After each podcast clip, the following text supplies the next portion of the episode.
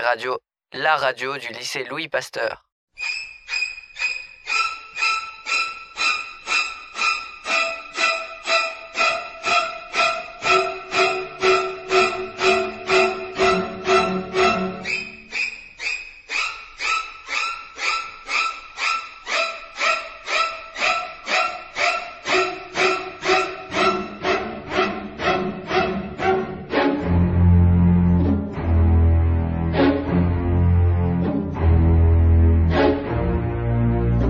Bonjour à tous. Aujourd'hui, nos lecteurs présenteront des livres à suspense. Les invités donneront leurs avis sur le livre choisi et nous lirons un extrait choisi par leur soin.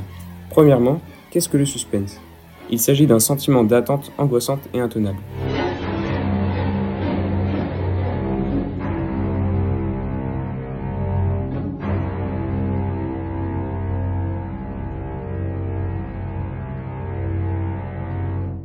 Nous accueillons tout de suite notre première invitée, Héloïse.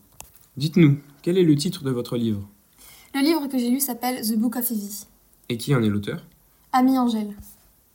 De quoi parle votre livre? Le livre parle d'une jeune fille, Evie, qui est mariée de force euh, dans, un, dans une ville post-apocalyptique. Et en fait, son but, c'est de tuer son mari, qui est le fils du dirigeant de la ville. Pouvez-vous nous donner votre avis? Ce livre est très entraînant et il donne envie de lire jusqu'au bout, même s'il n'y a pas énormément de suspense. Euh, ce livre est bien car euh, le personnage principal il évolue euh, du début à la fin du livre et euh, à chaque fois son avis diffère. Nous accueillons maintenant notre deuxième invité, Annalise. Quel est le titre de votre livre? Il s'appelle Trouble Vérité. Et qui en est l'auteur? Euh, L'auteur c'est Ilokar. Pouvez-vous nous donner votre avis? C'est un livre assez compliqué. Au début, on a du mal à tout comprendre. Quand j'ai fini le livre, j'étais d'ailleurs sceptique, mais après l'avoir bien analysé, j'ai seulement commencé à l'apprécier. Écoutons maintenant un extrait des livres présentés. Pour elle, pour tous les autres, cette cérémonie est un moyen de maintenir la paix et la cohésion dans notre nation.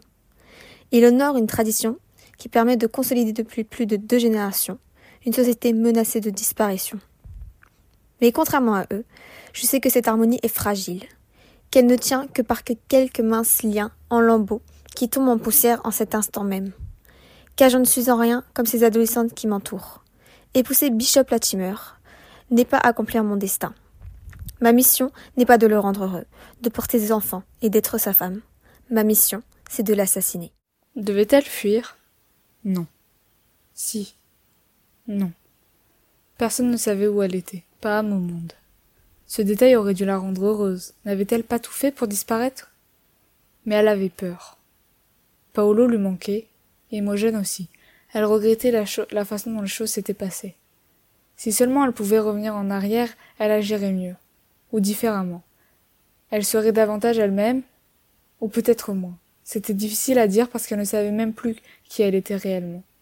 Si Jules existait encore, ou si elle n'était plus qu'une série de personnages changeant selon le contexte. Les autres gens, étaient-ils tous comme elle, sans consistance réelle? Ou était-elle la seule?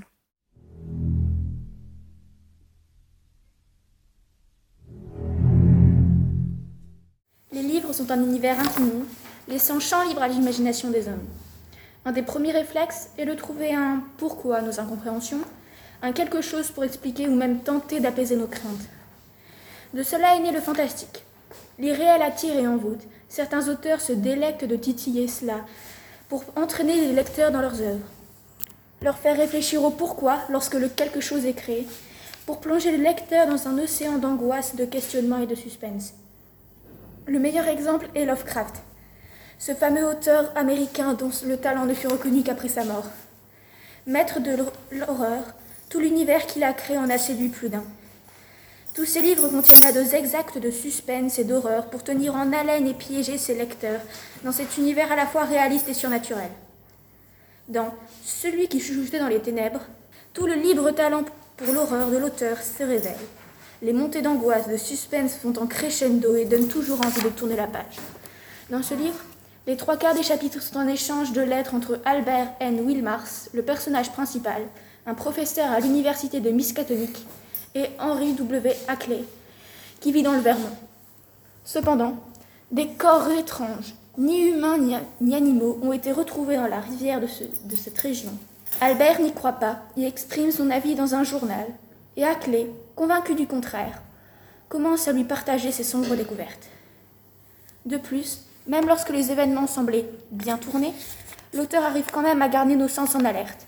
Il arrive à titiller notre instinct qui nous crie un plein poumon ça va mal tourner ou ça va mal finir, comme dans cet extrait.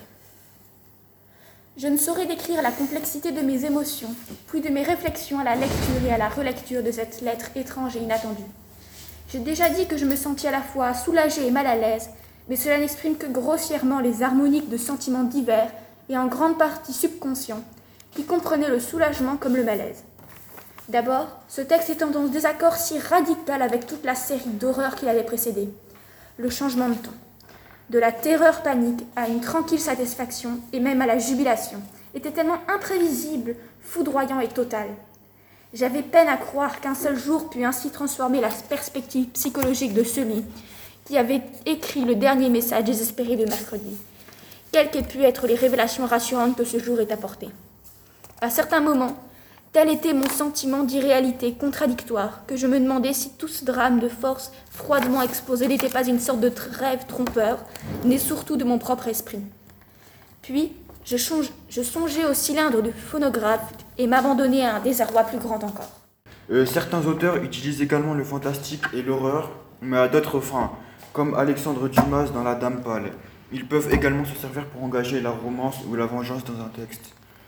L'histoire est très simple. Piégée dans la forêt alors qu'elle partait se réfugier dans un monastère, Edwige, une jeune fille, raconte cette histoire à son médecin. Et enlevée et séquestrée dans la chambre de Brankoven par deux frères se voit une haine farouche. Tous deux tombent amoureux de la, de la fille, puis se battent à mort pour savoir lequel des deux la possédera. Le plus gentil ayant gagné, on pourrait penser que tout, euh, que tout va rapidement se rendre euh, compte euh, que le frère décédé est revenu à la vie et vient boire chaque nuit le sang d'Edwige afin de l'attirer avec lui dans la tombe. Son frère décida de le tuer en utilisant l'épée bénite, mais il succomba lui aussi à ses blessures, comme nous allons le voir dans cet extrait. En me baissant, je vis le cadavre cloué au sol, l'épée bénite lui traversait le cœur, et un sang noir et abondant sortait de sa blessure. Après une bataille fratricide, le frère vampire est tué et l'autre succombe à ses blessures.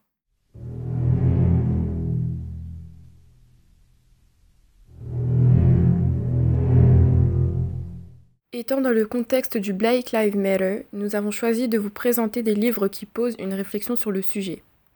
Le premier livre étant celui de Lilou, Un amour noir, imposant un décor américain. Aux USA, une jeune fille du nom de Kala étant orpheline de couleur de peau blanche et décrite avec un caractère rebelle et hyperactive.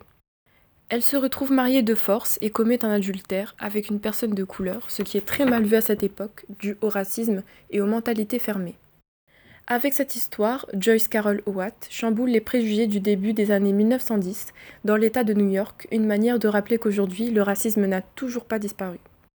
Le deuxième livre, Une enfance créole, explique dans quel état d'esprit peut être la famille de Patrick Chamoiseau, que ce soit dans la folie, la panique, la peur, le questionnement de l'avenir d'une famille noire.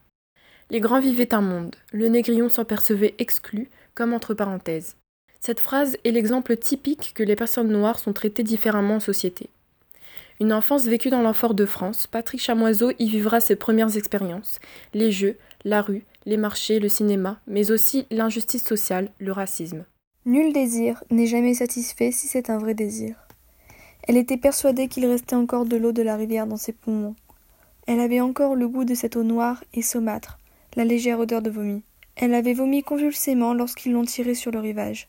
Les jambes brisées, inutiles, les cheveux à la traîne comme des algues dans le bouillonnement d'eau blanche, les yeux révulsés comme celles d'une grande poupée, ainsi elle n'avait pas été témoin de l'histoire qui avait fait le tour de la vallée et que l'on se racontait tout bas. Les hommes avaient laissé Tyrrell Thompson se noyer au milieu des rochers et du grondement des eaux rapides. Non, mais il nous a glissé entre les doigts, cette saloperie de nègre. Il a foutu le camp, la tête éclatée comme une citrouille, et la cervelle qui en sortait. Mais ils étaient revenus sur la décision.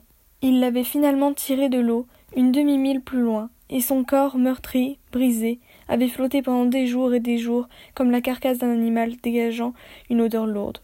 la puanteur de la mort, et personne ne sut où le sourcier avait été enterré, ni qui l'avait pleuré. Quel noir Ou combien de femmes, combien d'enfants, éparpillés dans le village et le long de la Chotoka, d'est en ouest et d'ouest en est. Aucun ne le sut jamais, et certainement pas cette blanche qui avait failli mourir avec lui, à terme. Les heures de cinéma permettaient à Mandinotte de se reposer de nous. Elle reposait son esprit et sa voix. Nous la retrouvions placide derrière sa machine à coudre ou au centre d'une semaille multicolore tombée du travail de ses fleurs en papier. Elle nous interrogeait à peine sur notre film cinéma, mais vérifiait si chaque chemise ramenait ses boutons. Le négrillon se lançait dans de profondes explications à propos de ce qu'il avait vu. Paul et Jojo semblaient toujours avoir vu un autre film.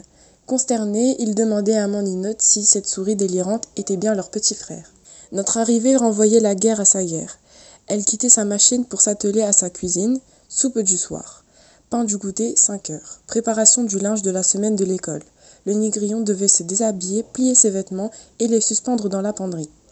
Il ne lui restait plus qu'à s'accouder à la fenêtre et tenter de percevoir au-dessus de la ville morte ce qu'il avait bien pu lui échapper dans le film qu'il avait vu. Corosol, toute voracité ses cœurs, dans ses abondances blanches, cette saison n'est plaisir qu'en mamelle d'un lait neuf. Le dimanche après-midi, Fort-de-France devenait un silence.